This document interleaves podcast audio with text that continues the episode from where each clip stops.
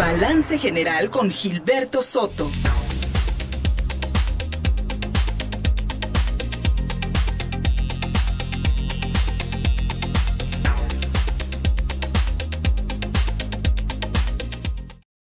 Recientemente, el secretario de Hacienda presentó ante la Cámara de Diputados el paquete económico 2023, el cual contempla los recursos que el gobierno federal va a recaudar y también lo que va a gastar durante ese año.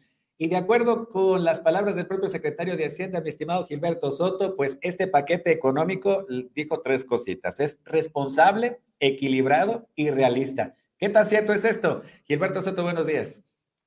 Buenos días, Fernando, ¿cómo has estado? Un saludo para ti, un abrazote, hermano, y, un saludo para todo tu auditorio. Pues realmente, pues parece, parece este mm, chascarrillo, ¿no?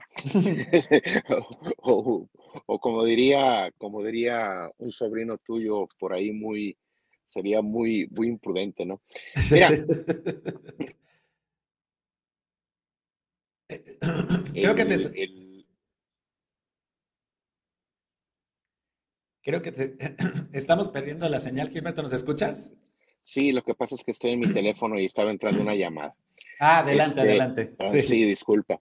mira, Fernando, mira, Fernando, primeramente, eh, en materia de crecimiento económico, eh, están señalando que esperan que el país crezca eh, en un 3% en el año 2023. La verdad, pues qué bueno que tengan estas francas ilusiones, este, buenas intenciones. Sí, creo que. Sí, es que no deja, es que no deja de marcarme.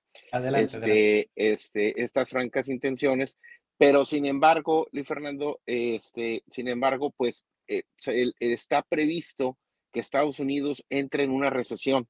Sí, de hecho, ya hay signos de que Estados Unidos ya eh, eh, está comenzando a tener recesión. Entonces, pues acuérdate que si al país de enfrente le pega una gripa, pues antes decíamos a México le pega una pulmonía, ¿no? Ahora le va a pegar COVID, ya no va a ser pulmonía, ¿no?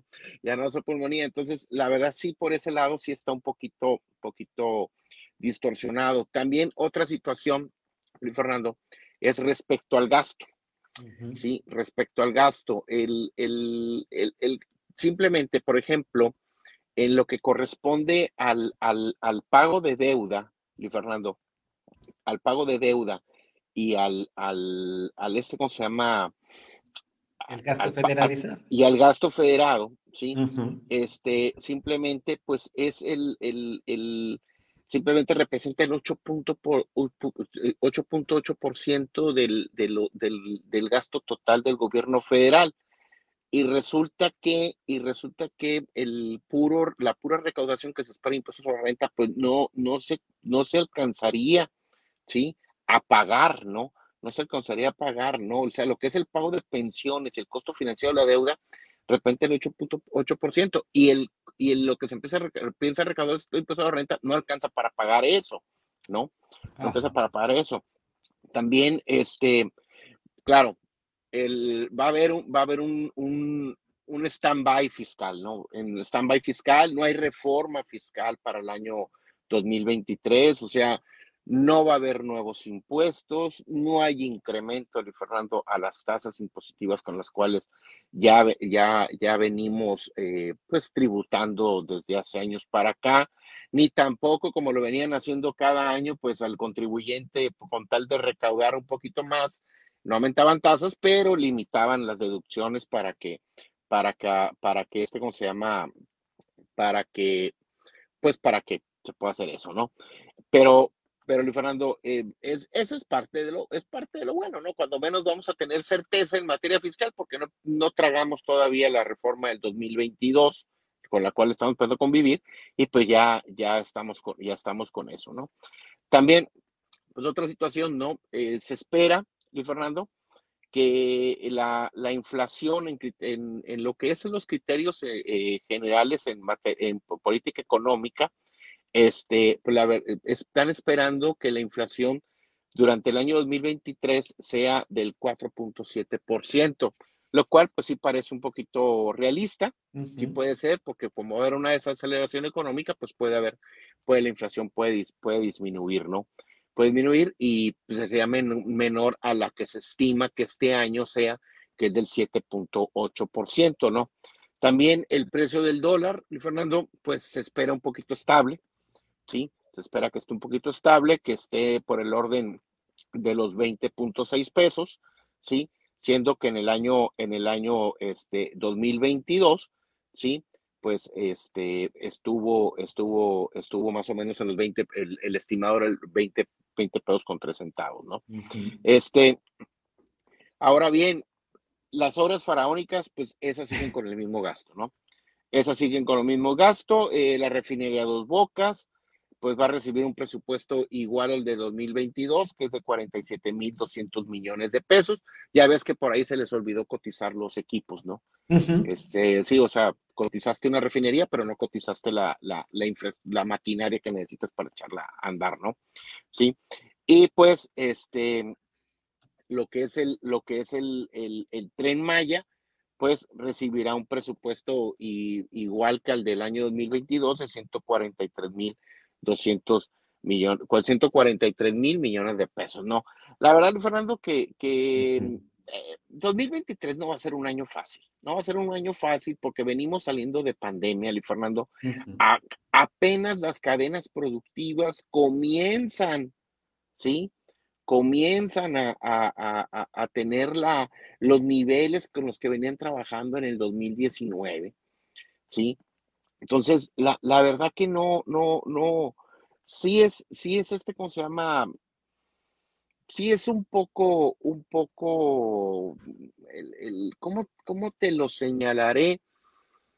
Eh, un poco más de politiquería, ¿no? O sea, creo yo que, creo yo que, creo yo que, que, que está bien que, que, el, que se dirijan de cierta forma a la población en sus discursos, pero yo creo que en cosas serias como estas, creo yo que no, no, no deberían ser tal, ¿no? Porque aparte es la imagen que das a nivel internacional. Exacto. Sí, y todavía, y todavía hay una situación que le han, que le han señalado al actual titular del Ejecutivo que en materia de finanzas, de, finanzas públicas, sí, se ha manejado, se ha manejado bien, ¿no?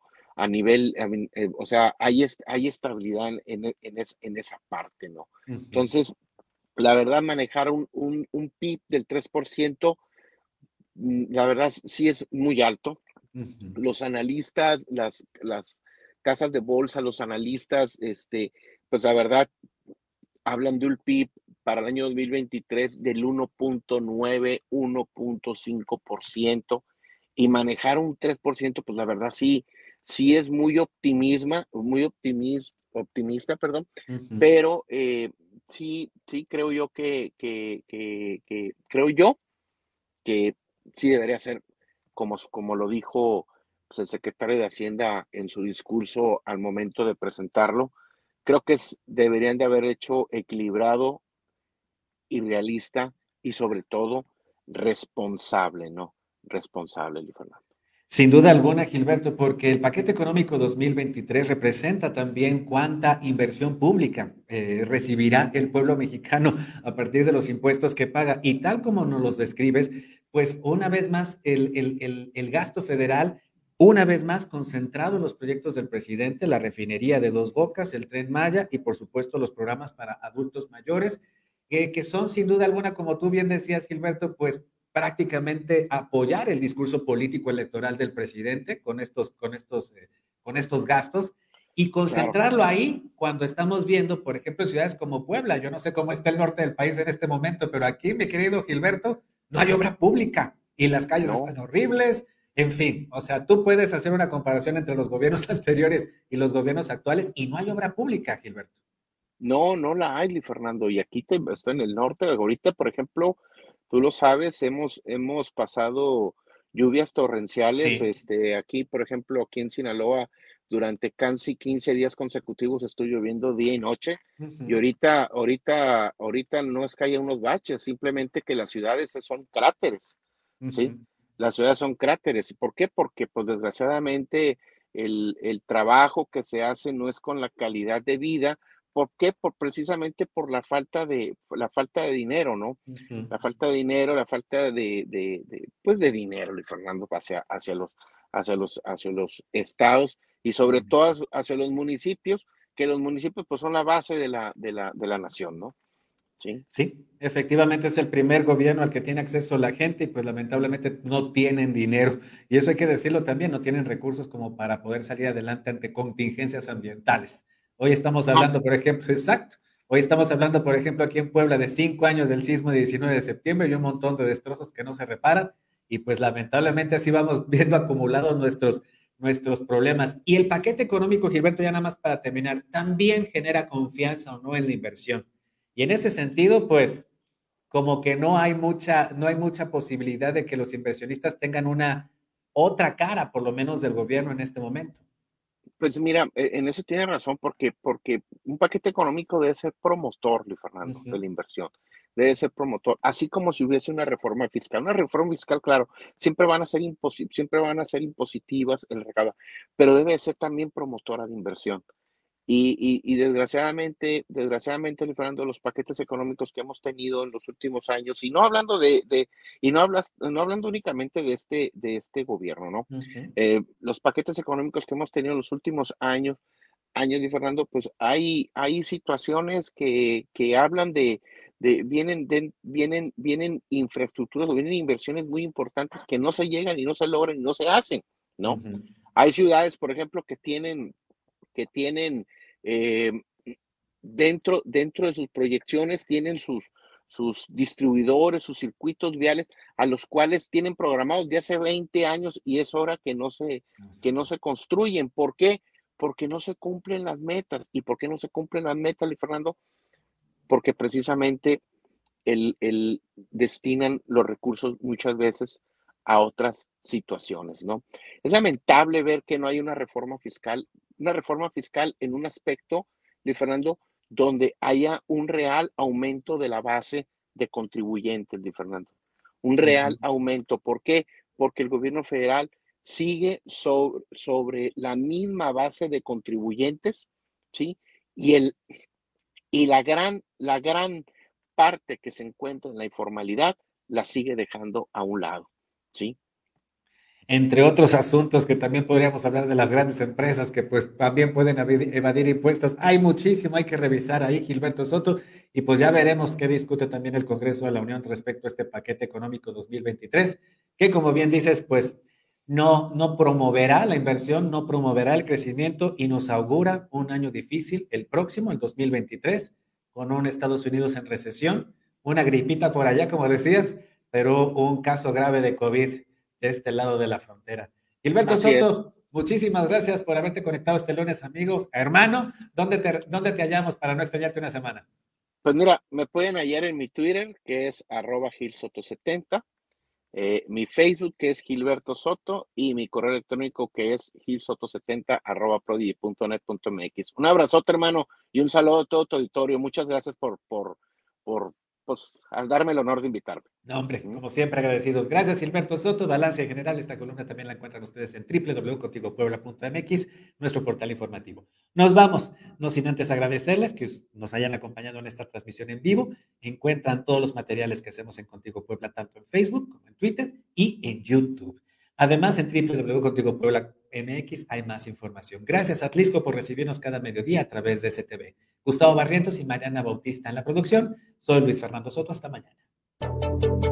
Contigo Puebla. Una revista para formar criterios.